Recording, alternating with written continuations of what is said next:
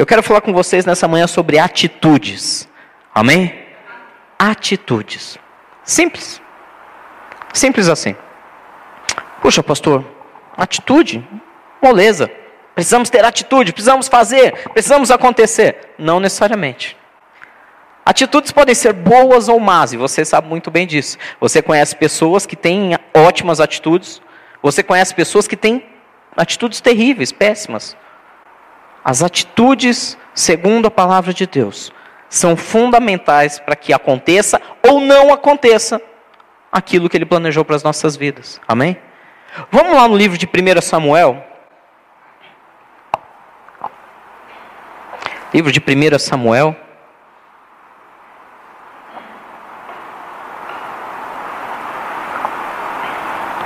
Capítulo 13.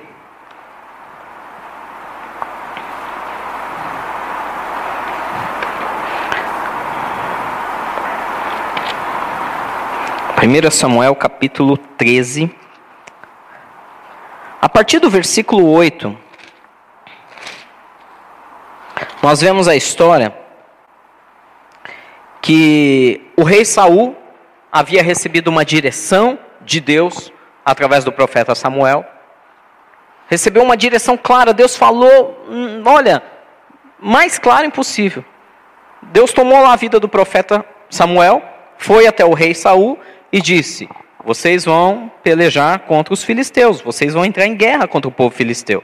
Mas antes de você entrar em guerra, você precisa esperar até que Deus dê o aval para que possamos adorar a Deus juntos em sacrifícios e então a vitória é garantida. O rei Saul sabia muito bem disso, recebeu essa palavra de Deus, sabia que tinha que esperar mais um pouco para que a vitória estivesse em suas mãos. Sabia que tinha que esperar um pouco mais para que Deus fosse lá e desse o aval definitivo. Mas as circunstâncias o pressionaram. As circunstâncias o fizeram perder o foco. As circunstâncias o fizeram temer e não conseguir esperar o momento certo de Deus. Então, por causa de pressão externa, por causa de uma circunstância X, ele foi lá e se adiantou e tentou fazer do jeito dele. E nós vemos isso lá em 1 Samuel capítulo 13, a partir do versículo 8. Diz que o rei Saul esperou sete dias, o prazo estabelecido pelo profeta Samuel. Mas este não chegou até Gilgal. E os soldados de Saul começaram a dispersar, a se dispersar. E ele então ordenou: tragam-me o holocausto e os sacrifícios de comunhão. E Saul então ofereceu o holocausto. E quando terminou de oferecê-lo, Samuel chegou. E Saul foi saudá-lo. Perguntou-lhe então Samuel: O que você fez? E Saul respondeu: Quando vi que os soldados estavam se dispersando e que não tinham chegado no prazo estabelecido e que os filisteus estavam reunidos em Micmas, Pensei, agora os filisteus me atacarão em Gilgal, e eu não busquei o Senhor. Por isso, senti-me obrigado a oferecer o holocausto. Versículo 13 diz: Disse Samuel: você o agiu como um tolo, desobedecendo ao mandamento que o Senhor, o seu Deus, lhe deu. Se você tivesse obedecido, ele teria estabelecido para sempre o seu reinado sobre Israel. Mas agora, o seu reinado não permanecerá. O Senhor procurou um homem segundo o seu coração e o designou líder de seu povo, pois você não obedeceu ao mandamento do Senhor. Até aí, amém? Igreja, essa é uma das passagens mais tristes de se ver quando nós tratamos de promessas de Deus na vida de alguém. Se você lê um, alguns capítulos antes, quando Deus separou a Samuel, ou perdão, a Saul como rei, Deus lhe fez promessas lindas. Disse que o trono dele seria estabelecido para sempre. Disse que ele seria a sua descendência governaria. A palavra de Deus diz que ele era tão tão abençoado por Deus em todos os seus atos. Só que você vê situações acontecendo na vida de um homem desse que tinha promessa, que tinha tudo e que perdeu. Tem, uma, tem um jargão muito usado por tudo quanto é pregador aí que eu já vi aí fora. Um jargão muito conhecido no meio das igrejas. O jargão é assim: quem tem promessas de Deus não morre. Isso não tem base na palavra de Deus. A palavra de Deus diz que você pode ter uma promessa de Deus tremenda, linda, maravilhosa, mas pelas suas atitudes você pode perdê-las. Você pode fazer com que você mesma, ou sua própria família, ou aqueles que estão ao seu redor, ou até mesmo a sua própria igreja, você pode fazer com que percam as promessas de Deus por causa das nossas atitudes. Saul era um homem ruim, Saul era um mau homem, ele tinha pensamentos pecaminosos nesse momento? A palavra diz que não. Que ele só queria adorar a Deus antes de entrar na batalha. Eles sabiam que antes de entrar numa grande batalha, antes de entrar numa luta, era necessário parar tudo o que estavam fazendo, organizar o exército e antes de atacar ou se defender, era necessário adorar a Deus, sacrificar a Deus. Ele sabia disso. Ele sabia o conceito claro de que antes de fazer qualquer projeto na nossa vida, precisamos adorar a Deus dar a Ele a honra, dar a Ele a glória, reconhecer quem Ele é. Ele não era um homem mau segundo o coração de Deus. Mas, diz aqui que ele se viu obrigado. Ele se viu obrigado. Ele se viu pressionado. Quantas vezes, meu irmão, fala a verdade. Quantas vezes você, conhecendo a palavra de Deus, tendo no seu coração a verdade, sincero para com Deus, quantas vezes você não se viu pressionado a fazer coisas que, que talvez você fale, eu vou me arrepender disso mas eu estou pressionado. Ah, pastor, dá um exemplo. Não sei. Quantas vezes no trabalho você está lá e veio um, sei lá, um diretor, um chefe, um gerente, um. Olha, faz tal coisa. E na sua concepção fala, poxa, isso aqui não é legal, isso não é lícito, isso não é. Isso não é uma atitude que um cristão teria. Mas aí, por causa da pressão, por causa do trabalho, por causa do chefe falando na tua cabeça, você vai e faz e. Puxa, eu acho que eu perdi algo por causa disso. E no seu coração você sente que perdeu algo por causa daquela atitude. Quantas vezes num relacionamento, por causa de pressão, por causa de. faz tal coisa. Eu costumo brincar com a minha esposa, que é meio natural, né? As mulheres têm uma atitude meio de mãe com os maridos, né? Sim ou não? Sim. Eu sei que é normal. Eu sei que as mulheres acham isso normal, eu sei disso. Trata meio como filho, como criança, né? Por causa das atitudes aí. E eu acho tão interessante. Quantas vezes a mulher não se vê obrigada a tomar esse tipo de postura de mãe, de mandona dentro de casa, porque o marido não tem uma atitude de homem. É lógico que no dia a dia, na brincadeira, é normal. Brinca aqui com, ah, põe essa roupa ali, não sei o que, faz isso, faz aquilo. É natural. A palavra de Deus diz que a, a casa, o lar, é de responsabilidade da mulher. Está nas mãos dela administrar o lar. Então é natural que o homem chegue em casa e está perdido. Perguntar para ele, onde fica a tapué de tampa cor-de-rosa? Não tem ideia. Pergunta para minha esposa que ela sabe tudo. Porque é natural que o lar seja governado no sentido de cuidar da família pela mulher. Porém, algumas atitudes do marido faz com que a mulher tenha que tomar todas as cargas. Tem que ser o marido, tem que ser a mulher, tem que ser o pai, tem que ser a mãe. Atitudes ruins, falta de posicionamento de maridos, faz com que esposas são obrigadas a tornar-se mãe deles e mostrar tudo como funciona. Elas são pressionadas. Aí eu pergunto, mas elas estão fazendo certo? Não. Não, me perdoe, não estão. Pela palavra de Deus, não. A esposa não é mãe do marido. Não é criança. Ele é o marido, ele é o sacerdote, ele deve dar o exemplo, ele tem que ser o cabeça da família. No sentido de orientar. O governo da casa, tudo bem, do lar. Agora, o governo da família cabe ao homem pela palavra de Deus. Ele tem que dar o exemplo para sua esposa e não ser tratado como uma criança. Só que por causa das suas más atitudes de homem, ela se vê pressionada a tomar o lugar dele. O que é errado, mas é pressão. Por causa de se ver obrigado. Vocês estão entendendo onde eu quero chegar? Amém? Quantas vezes você se vê pressionado a ter que tomar uma, fazer uma coisa que você sabe que não deveria estar fazendo? Não é o seu lugar. Não é você. A gente estava brincando aqui o ano passado falando sobre departamento infantil da igreja, né? Nós vimos irmãos que se viram por pressão, por falta de pessoas para abraçar o departamento, na maior boa vontade, se lançar e falar: olha, já que ninguém faz, eu vou fazer. Mas é o teu chamado? É o teu ministério? Não, mas Eu estou pressionado porque não tem a quem faça. Quantas vezes você não é assim no seu trabalho? Você é obrigado a abraçar coisas que não eram suas, que só vão te desgastar, só vão tomar teu tempo, só vão te prejudicar, que não estão de acordo com os sonhos de Deus para sua vida, mas você se vê pressionado e acaba por fazendo. Relacionamento acontece isso, casamento, né?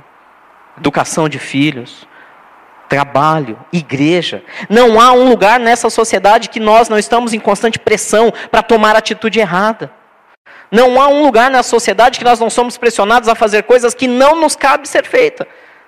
Qual era o problema de Saul? Volto a dizer, ele era maldoso? Ele era maligno? Não, ele era um rei, ele era um rei da nação, abençoado por Deus, levantado por Deus, ungido por Deus e com promessa de Deus. E ele só queria adorar a Deus para poder ir em guerra debaixo da vontade de Deus. Mas a pressão fez ele tomar um lugar que não era dele. Amém? Quantas vezes estamos tomando lugar que não são nossos? Quantas vezes? Em todas as áreas dessa sociedade. Queremos fazer coisa que não é nossa, não nos cabe. E às vezes aquilo que nos cabe a gente não faz. Paulo fala isso, né? o apóstolo Paulo fala: Miserável homem que sou, aquilo que eu quero, eu não faço. Mas aquilo que eu não quero fazer, isso eu acabo fazendo. E ele se referia a justamente situações pecaminosas, aonde não era, ele, ele lutava contra, mas as pressões externas o acabavam levando a cometer erros. Vocês estão aqui nessa manhã, amém? Quantas vezes somos levados a cometer erros? Volto a dizer, meu irmão, nenhum de vocês que entrou por essa porta tem o coração amargo. Conheço vocês pessoalmente. Nenhum de vocês que entra aqui entra pensando, eu vou arrebentar com a vida de alguém. Não tem isso no coração de vocês, eu sei que não tem isso no coração de vocês. Mas a pressão do dia a dia nos faz tomar atitudes que não deveriam ser tomadas. Cuidado com a pressão. Cuidado com essa. Olha, olha a resposta de Saul no, no, no versículo 11 do capítulo 13. Saul respondeu: Quando eu vi que os soldados estavam se dispersando e que não tinha chegado no prazo estabelecido e que os filisteus estavam reunidos, ou seja, olha o que ele fala para o profeta: Profeta, eu sei que eu tinha que te esperar. Eu sei que não era, não era o meu papel fazer o sacrifício, e sim o do profeta. Mas o meu exército estava indo embora. O outro estava chegando para me atacar. E eu não tinha outra escolha, ou eu fazia agora ou eu perdia. Ou eu tomava essa atitude, ou eu perdia. Eu sei que é difícil confiar em Deus às vezes. Eu sei, eu passo por essa situação igual vocês. Tem certas circunstâncias que Deus fala: espera, eu vou fazer, eu, o Senhor, farei. E aí a gente está vendo a situação. A gente está vendo a situação. Tem uma, uma parábola moderna, você já, já deve ter ouvido falar. É uma parábola moderna bem bonitinha, assim, da história de uns sapinhos que tinham que chegar no alto de um prédio. Já ouviram falar? É simples, é meio boba, mas reflete bem isso aqui. Diz que tinha uma competição onde vários sapinhos tinham que subir uma grande escadaria de um prédio de 10 andares para chegar lá em cima. E o primeiro sapinho que chegasse vencia, era claro. E aí começou aquela corrida, os sapinhos todos empolgados, pulando, pulando. E à medida que eles iam subindo os degraus, ia ficando um para trás, dois iam ficando para trás, três. O cansaço ia batendo. No primeiro andar já muitos já tinham desistido, no segundo andar. Chegou lá no quinto andar, na metade da, da, da, da corrida de escadas, não tinha nem 10% dos sapinhos que ainda estavam inteiros ali, tentando chegar no alto do prédio. E ali, quando chegou aquele momento, aqueles que iam desistindo começavam a gritar: é impossível, não dá, não tem como, para, desiste você também. E à medida que um sapinho ia falando para o outro desistindo, o outro ia pensando: puxa, é verdade, está além das nossas forças, ia desistindo, ia desistindo, até que só sobrou o último, que subiu os últimos dois andares sozinhos e finalmente ganhou a corrida de sapinhos. E aí, quando foram entrevistar, chegaram os sapos repórteres e foram falar com aquele sapinho e perguntaram para ele qual foi o segredo da sua vitória. E ele ficava olhando assim, não entendendo nada. Qual foi o segredo da sua vitória? Conte para gente. E aí descobriram que esse sapinho era surdo. ele não ouvia. É uma parábola moderna, mas que representa exatamente isso. Ele só chegou onde deveria chegar, porque ele não ouvia os outros dizendo para ele: desiste, não vai dar, não é, não é para você. E por ele ser surdo, ele não se preocupou, ele não conseguia ouvir aquela pressão chegando contra ele, dizendo que era impossível, e ele não se importou e foi e alcançou. Da mesma maneira, tem hora que nós precisamos nos fazer de cegos. Tem hora que precisamos nos fazer de cegos. Tem hora que a gente vê a situação acontecendo e você olha e fala: Ah, não, está piorando. Está piorando. Quantas vezes você não entrou por essa porta da igreja desesperado por uma palavra? Fala, Deus precisa falar comigo hoje. Deus precisa transformar meu coração. Aí você recebe uma palavra, você sai empolgado. Na hora que você chega, no exato momento que você chega na sua casa, uh, piorou. Você chega esperando encontrar uma coisa melhor e parece que o problema dobrou de tamanho. E aí o que acontece com o teu coração? Puxa, já estava ruim quando eu saí de manhã para ir para a igreja. Cheguei agora do almoço, está pior ainda a situação. Ou chega na segunda-feira, você querendo resolver um problema de trabalho, um problema financeiro, aí você recebe aquele e-mail, recebe aquele telefonema e o problema dobrou de tamanho. E aí, por causa dos seus ouvidos, dos seus olhos, você começa a avaliar a situação e fala: piorou, e piorou muito.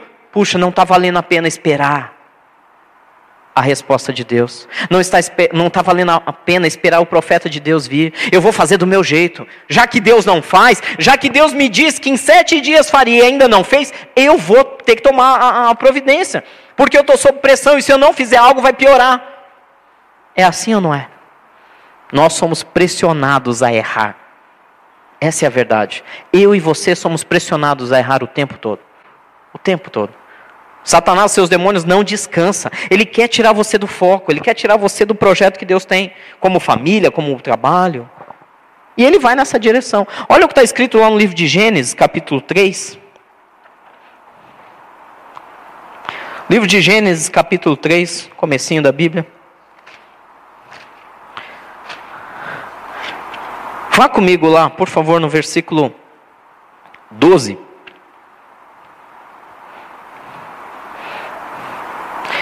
Gênesis 3,12. Olha a resposta. Vamos voltar um pouquinho antes. Versículo 11. Quando Adão se sentiu pressionado a comer do tal fruto proibido. Versículo 11 diz assim: E Deus perguntou: Quem lhe disse que você estava nua, Adão? Você comeu do fruto da árvore do qual eu lhe proibi comer? Olha a resposta, que maravilha de resposta de Adão, né? Disse o homem: Foi o quê? A mulher que me deste por companheira, que me deu do fruto da árvore, e eu comi. Eu costumo dizer que essa é a pior resposta possível. Você fez tal coisa errada, mas a culpa é dela. Adão, você comeu do fruto que eu falei para você não comer? Foi Eva. Mas no final ele ainda admite, mas eu comi. Irmãos, de todo o coração, além de sermos pressionados, e somos pressionados, a gente ainda tenta dar aquela empurrada. Não, eu fui pressionado, mas a culpa é de quem me pressionou. Eu comi, mas a culpa é dela. E mais ainda, se a gente for fazer um, entrar profundamente nessa palavra, que não dá tempo disso hoje, mas só um, uma pincelada, e ele ainda põe a culpa um pouquinho em Deus.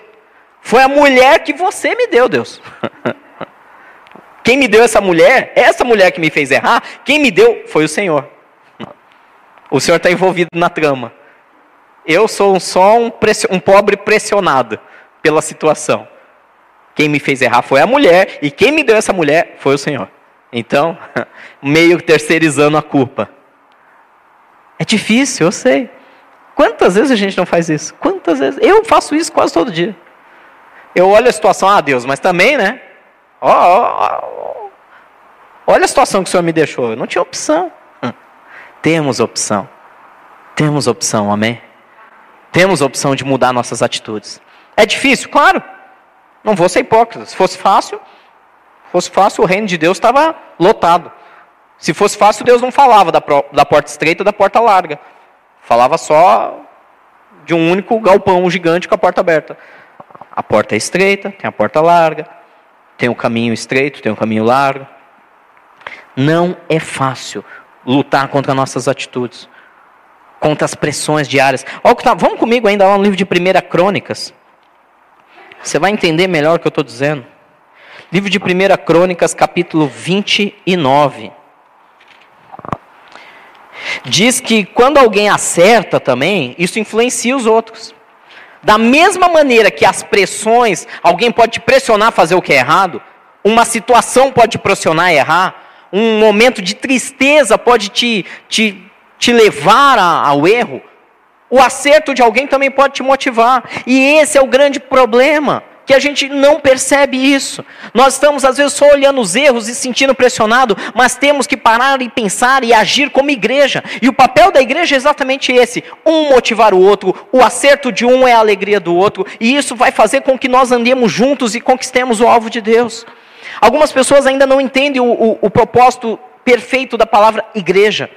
Igreja, no sentido de eclésia, de comunidade, é um local onde as pessoas choram juntas, é o que diz lá na palavra, riem juntas, conquistam juntas. A partir do momento que paramos de julgar, de apontar o dedo para os nossos semelhantes, para os nossos irmãos, não só os que estão lá fora, mas os de dentro da igreja. A partir do momento de pararmos de criticá-los e começarmos a entender que quando um estimula o outro, quando um incentiva o outro, quando um ora pelo outro e estende a mão um para o outro, nós damos bons exemplos e atitudes uns para os outros e conquistamos juntos. É mais fácil. Olha o que fala lá em 1 Crônicas 29, versículo 9. O povo alegrou-se diante da atitude de seus líderes, pois fizeram essas ofertas voluntariamente e de coração íntegro ao Senhor. E o rei Davi também encheu-se de alegria. Aqui está falando de um tempo onde, onde Davi orou e começou a, a pedir para que o povo viesse voluntariamente adorar a Deus e entregar suas ofertas ao Senhor. E naquela ideia de construir o templo, de entregar, de fazer algo grande para o reino de Deus, o povo viu a atitude de Davi e se alegrou. A Bíblia diz que o povo se alegrou com a atitude dos seus líderes. Viu, poxa, esse cara está bem intencionado. Ele quer agradar a Deus, ele quer abençoar o povo. Então nós vamos alegrar com ele, nós vamos participar com ele disso. O povo também vê atitudes boas. Teus filhos veem atitudes boas em você, assim como eles veem as más. Assim como eles se sentem pressionados a fazer talvez o que não é tão certo, ele também vê as suas atitudes boas e fala: meu pai, minha mãe é meu exemplo nesse ponto, eu tenho que seguir isso. As suas atitudes é, é são o tempo todo uma carta. A palavra de Deus fala: vós sois a carta de Cristo. Vós sois a carta de Cristo, não escrita com tinta, mas escrita justamente com as atitudes de Deus. As pessoas estão olhando sua atitude, as pessoas querem ver seu posicionamento. Gente, tem coisa mais triste? Fala, vamos parar de né, rasgar o verbo. Tem coisa mais triste do que falar, puxa, minha esposa está indo na igreja. Puxa, sério, que bacana. Bacana nada, você não vê como ela chega de lá. É triste isso. Eu já ouvi isso de pessoas. Rapaz, minha esposa começou a ir na igreja. Sério? Puxa, que bênção. Que bênção, porque não é você que mora com ela. Ela está pior a cada dia. Está mais agressiva, está mais impulsiva, está mais. As atitudes dela, não, eu não sei que igreja é essa. É triste isso.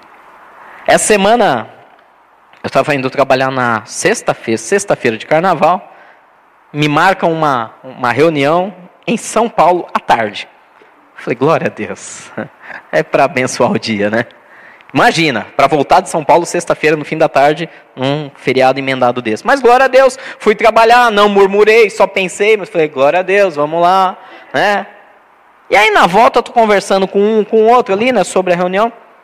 Puxa, aí a gente tocou no, no nome de um conhecido nosso, um colega nosso em comum.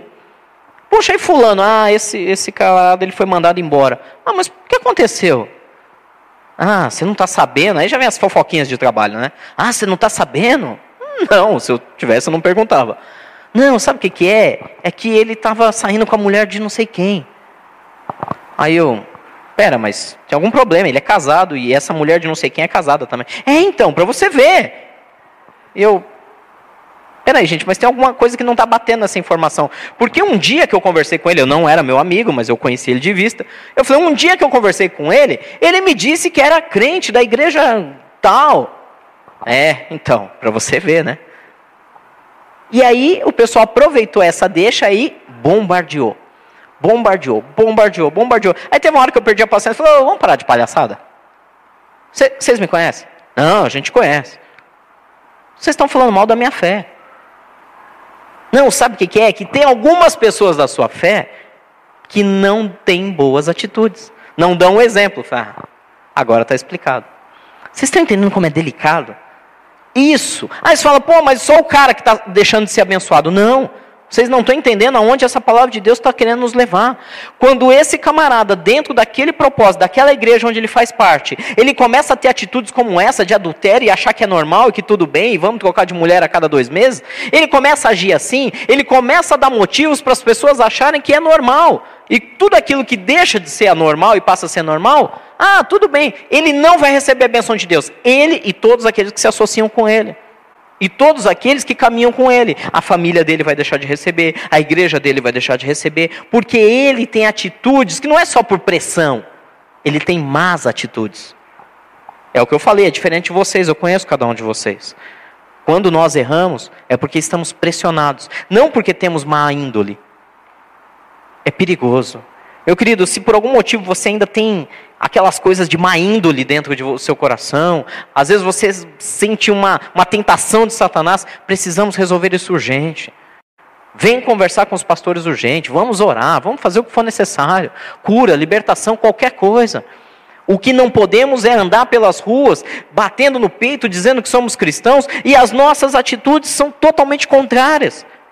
Puxa, que eu ainda, ainda tenho fraquezas. Amém. Então vamos trabalhar em cima dela. Vamos dar nome a essas fraquezas. Vamos limitá-las e vamos, dentro da palavra de Deus, superá-las. Não podemos empurrar com a barriga um dia após o outro e está tudo bem, porque vai chegar uma hora quando a gente menos esperar debaixo de atitudes ruins, que Satanás vai nos destruir e ainda virão pessoas da sociedade apontar o dedo e dizer, ah lá, dizia que era cristão. E a vergonha vai ser maior. Está faltando isso. Está faltando. É, eu fico triste quando eu vejo tanta igreja falando de bênção, bênção, milagre, milagre, mas não fala de caráter, não fala de atitude, não fala de transformação. E assim fica difícil você entrar no plano de Deus. Você conhece a passagem, eu sempre estou citando ela, Romanos capítulo 12, versículo 1 e 2. Romanos 12, versículo 1 e 2. Eu não tenho dúvida que Deus vai fazer o que é necessário nas nossas vidas, eu não tenho dúvida. E eu só tenho essa certeza absoluta porque Deus está nos avisando o que Ele espera de nós, porque Ele tem muita coisa boa para liberar sobre nossas vidas. Mas é necessário um pouco do posicionamento. Diz lá em Romanos capítulo 12, versículo 1: Portanto, irmãos, rogo-vos pelas misericórdias de Deus, que se ofereçam em sacrifício vivo, santo e agradável a Deus, que é o vosso culto racional. Alguma, algumas traduções dizem: ofereça o vosso corpo em sacrifício vivo, santo e agradável a Deus.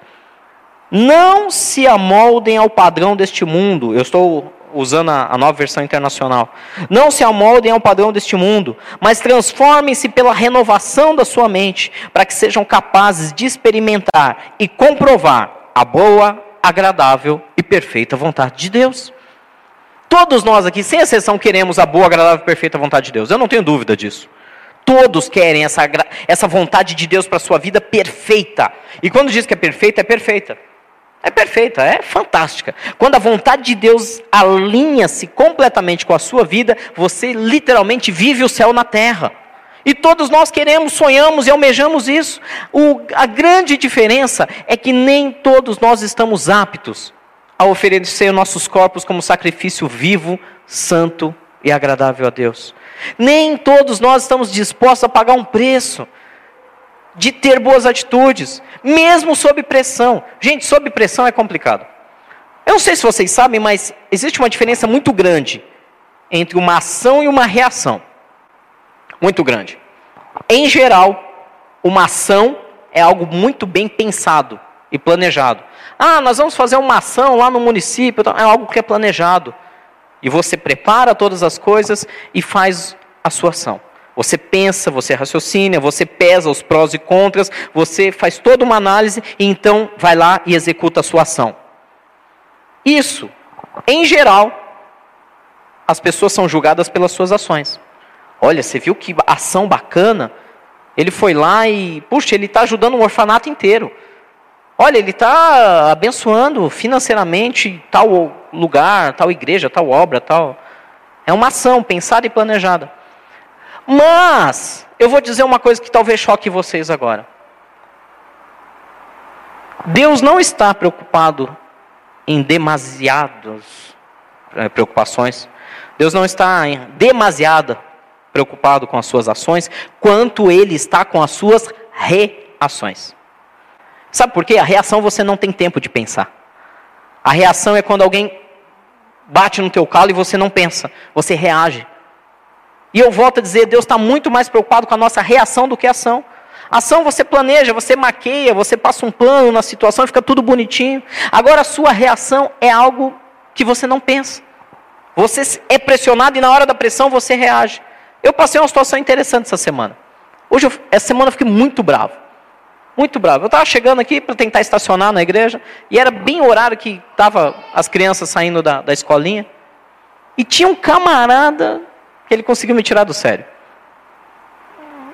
Ele estava com uma farda policial, mas ele estacionou o carro dele particular na guia rebaixada, impedindo que eu entrasse ou saísse da igreja. Fechou o carro e foi buscar o filho na escola. E eu eu só comentei, você não pode parar aí, eu preciso entrar. Ele olhou para mim, me ignorou, trancou o carro e foi. eu fiquei muito bravo. Eu esperei os oito minutos. E oito minutos depois ele voltou e eu falei, você é mal educado. Falei, você é mal educado. Ele ficou bravo, tipo dizendo: Eu estou fardado. E eu disse: Você continua sendo mal educado, de fardo e tudo. e ele ficou mais bravo ainda, e a esposa também, também fardada, era um casal de policiais. Ficou brava também. Falou: Não, mas não sei o que, eu posso parar. Não, você não pode, vocês sabem, vocês são agentes da lei. Vocês sabem que não podem parar o carro aí numa guia rebaixada. Eu estou aqui há oito minutos esperando para entrar na vaga. Não, mas não faz todo esse tempo. Faz, eu contei no relógio. Estou tão bravo que eu até contei quanto tempo eu estou aqui. E eu fiquei bravo. E à medida que eles riram de mim, não deram a mínima. E eu fiquei tão irritado com aquilo que eu dei um berro com eles. Falei, mal educados. Mau exemplo vocês estão dando para sua filha. Fiquei bravo, dei um berro com eles sim. E aí eles saíram e eu fiquei azedo o resto do dia inteiro. E eu comecei a perceber exatamente isso. Como as nossas reações são perigosas. Quando pressionados, nós temos atitudes que às vezes não era a sua atitude planejada, mas nós colocamos para fora o quê? A boca fala o que o coração tá? E eu estava cheio de ira. Eu estava cheio de ira. Dentro do meu coração só vinha a palavra mal educado, mal educado, mal educado. E eu coloquei ela para fora umas 20 vezes. Não passou disso também, graças a Deus. Até esse ponto eu ainda ando com Deus. Mas eu disse muitas vezes para ele, em alto e bom tom: vocês são mal educados nós ficamos irados. E é disso que, também que nós precisamos tomar cuidado, porque por causa de pressões nós tomamos atitudes que na hora você não pensa. Na hora você não pensa, mas nós não sabemos aonde isso vai chegar. Quer um exemplo bobo? Ainda bem que foi parado na frente de uma igreja. E se isso é no trânsito? Se isso é no, no meio da, da rua, ali no meio da coisa? E se ao invés de um policial é um bandido? E você fala, seu mal educado. O que, que será que pode sair disso? Será que corre um risco você tomar um tiro? Corre. Vocês sabem. Quantos, quantos é só assistir o noticiário. Quantos crimes de, por causa de trânsito não acontecem? Por causa da pressão, do estresse, do trânsito, porque alguém bateu atrás. Ah, é, eu esqueci de falar. No meio dessa brincadeira, eu parado esperando, veio uma da, das vans que pegam as crianças e bateu atrás do meu carro ainda. Por isso que eu estava mais irritado. Por causa de pressão. Pressão nos faz errar. Irmãos, tomem cuidado. Pressão te faz falar o que não deve para o seu cônjuge. Faz você tratar sua esposa da maneira agressiva. Faz você tratar o seu marido como uma criança. A pressão te faz tratar o seu chefe como alguém que não tem a mínima importância. E ele é importante, porque se não fosse, não estaria ali. A pressão te faz tratar as autoridades civis aí fora como pessoas que não servem para nada nós desrespeitamos, nós magoamos, nós machucamos pessoas, nós desacreditamos em Deus, nós colocamos a culpa em Deus igual Adão. A culpa é da mulher que o Senhor que me deu. Então resolva isso vocês dois. Eu só fui pressionado. Deus quer atitudes boas de nós. Apresente o corpo como sacrifício vivo, santo, agradável a Deus. Isso é o teu culto racional. Essa é a verdadeira razão de servir a Deus. E aí sim, Deus vai transformar a nossa mente e nós vamos experimentar a boa, agradável e perfeita vontade de Deus. Pastor, eu cometi erros. Eu sob pressão eu caí em pecados, eu fiz coisas que não deveria, eu falei o que não deveria, eu pensei o que não deveria, eu murmurei, falei mal, tratei mal, estraguei meu trabalho, estraguei minha empresa, estraguei minha família. Graças a Deus que nós estamos vivos ainda aqui nessa terra, ainda há tempo. Tudo aquilo que nós cometemos de erro, diz a palavra. Apresentai todas as vossas causas diante do Senhor. Se você tem convicção que você, por causa de pressão, fez coisas erradas, seja pressão até mesmo de tentações, e você sabe que precisa de uma mudança, você quer o melhor de Deus, então hoje é dia. Hoje é dia da gente reconhecer isso e falar: Deus, me ajuda. Me ajuda a nunca mais ter atitudes como essa e me ajuda a ter atitudes que honrem o teu nome, honrem a minha igreja, honrem a minha casa, honrem o meu trabalho, honrem o seu nome na minha vida, Senhor. É tempo de mudança, igreja. Pastor, mas e aquela palavra que eu entrei desesperado, necessitado? É essa. Deus faz milagres. Faz. Mas se ele faz um milagre hoje na sua vida e você não entende isso, você não reconhece que as suas atitudes não consistem com a fé que você está declarando, se as suas atitudes não condizem no dia a dia, meu Deus, como você quer chegar lá no alvo? Você vai viver sempre, desculpe a verdade, mendigando bênçãos. Deus te abençoa hoje por misericórdia. Aí amanhã você com atitudes totalmente tortas, mas Deus vê você desesperado, chorando, Deus vai te abençoar mais um pouquinho. E ele, por misericórdia, você vai ser mendigando bênção, mendigando bênção. Você nunca alcança o propósito perfeito de Deus para a tua vida. Você nunca alcança o propósito perfeito de Deus no seu casamento. Você nunca alcança o propósito perfeito de Deus no seu ministério, porque você não muda as suas atitudes. Entra ano e sai ano. E as atitudes são ou as mesmas ou piores. A palavra de Deus nos transforma, amém? Eu não estou aqui em cima falando isso porque eu sou perfeito. Eu acabei de dar o exemplo para vocês. O mau exemplo. Essa semana eu fiquei irado. Não sou perfeito mesmo. Sou pressionado como vocês, erro como vocês, mas uma coisa eu falo: o Espírito Santo me inquieta cada dia a ser transformado por essa palavra. Ou eu luto contra mim mesmo para que Deus vença, ou eu vou viver uma vida qualquer aí fora. E se tem uma coisa que me dá angústia, pânico, desespero, é imaginar numa palavra mediocridade. A palavra mediocridade simplesmente me dá. É, é, é, talvez a coisa, o sentimento mais ruim que possa me tomar é quando eu penso na palavra mediocridade. Se tem uma coisa que eu não quero, é ser mais um. Viver como mais um, viver com a multidão, ser tocado como um gado aí fora. Eu quero viver a palavra de Deus. Até porque a multidão só passa pela porta larga. Eu quero, junto com vocês, entrar pela porta estreita. Eu quero viver os sonhos de Deus. Eu quero viver a vontade de Deus aqui na terra. Davi fala isso no Salmo. Ele diz: Olha, eu tenho convicção que eu vou viver as bênçãos do Senhor aqui na terra dos viventes. Aí você fala: Puxa, Davi era um cara ousado. Não é só porque ele era ousado que ele fala isso. Ele falava isso porque ele estava constantemente dizendo: Sonda-me, Senhor, e me conhece. Vê o que há em mim, vê o que há no meu coração. Se há algum caminho mau, me livra dele e me guia pelo caminho eterno. Então, Davi sabia tanto disso que ele pedia a Deus: me examina. Me examina e me leva a viver aquilo que é melhor. Amém? Amém? Estão meio assustados aí hoje. Abra comigo lá no livro de Salmo. A gente já está encerrando.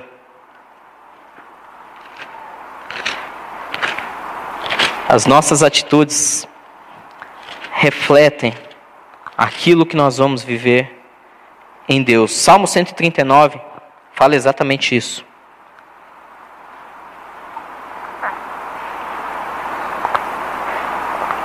O livro dos Salmos e o Salmo número 139.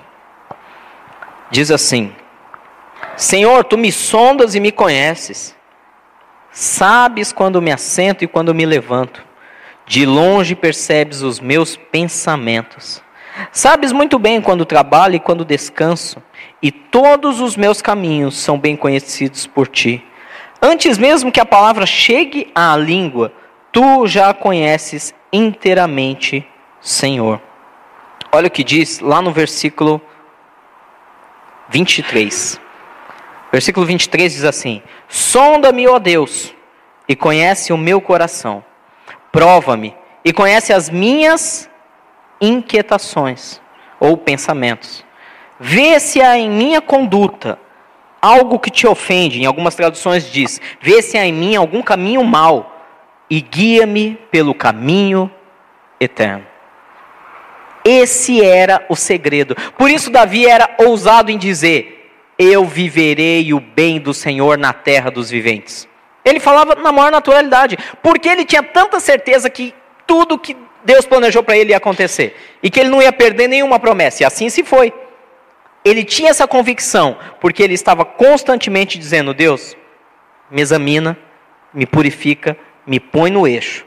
Corrija o que tiver que corrigir, porque eu quero o melhor para minha família, eu quero o melhor para minha casa, eu quero o melhor para o meu reino, eu quero o melhor para esse lugar. Ele sabia disso. Ele estava nessa análise constante. Para a gente finalizar, lá no livro de Filipenses, capítulo 2. Filipenses, capítulo 2.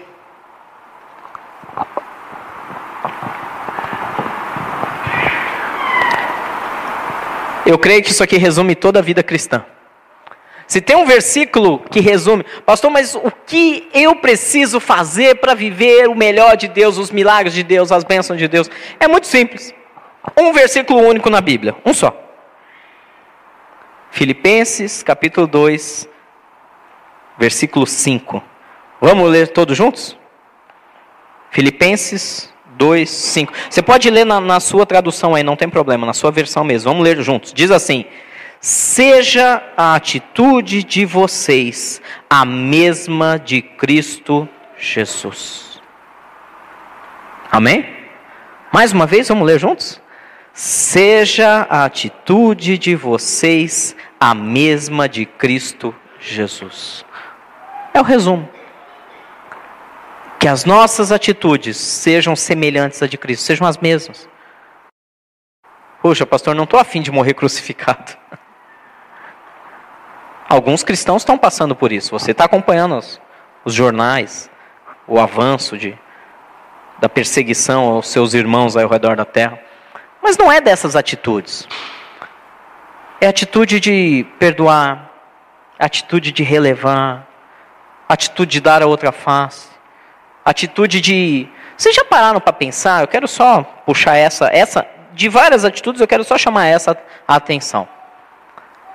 Jesus sabia que Judas ia, ia traí-lo no último dia, sim ou não?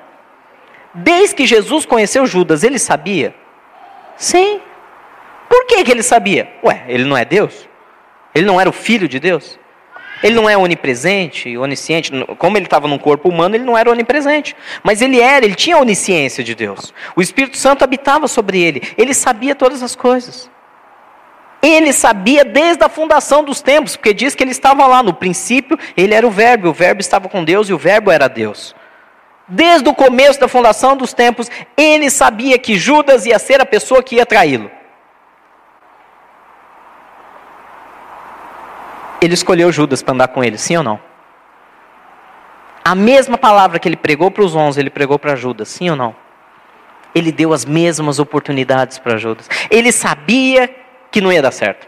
Ele sabia que Judas havia de fazer aquilo com ele, e mesmo assim, ele continuou caminhando com Judas.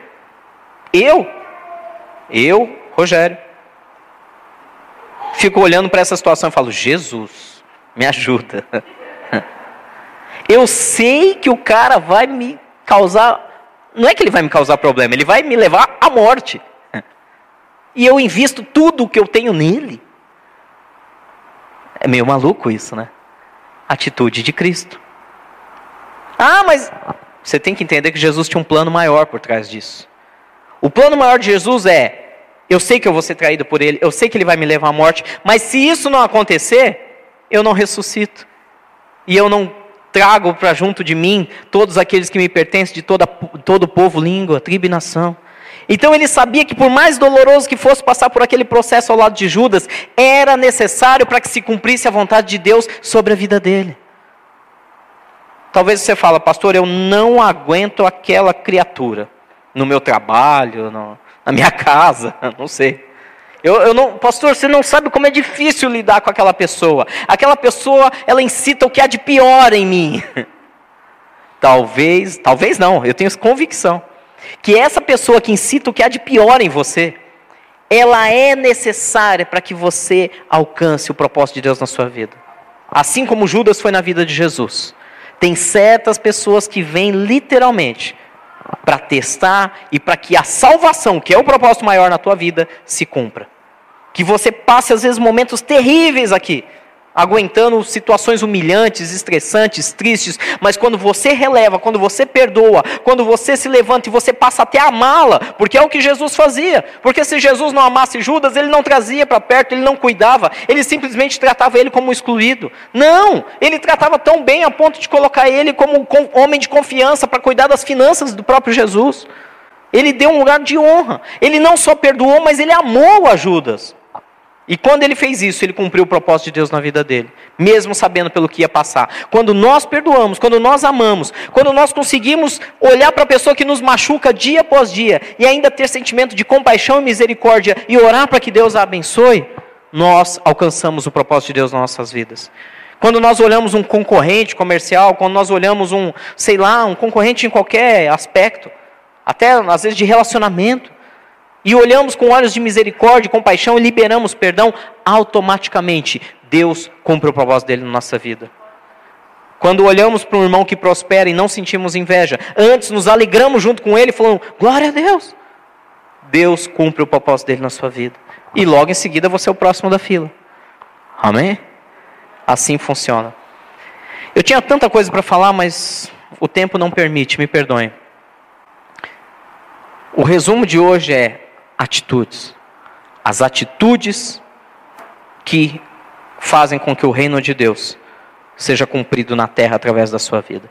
Deus espera isso de nós. Deus vai alcançar isso em nós. E eu tenho certeza que nós vamos viver o bem do Senhor na terra dos viventes. Amém?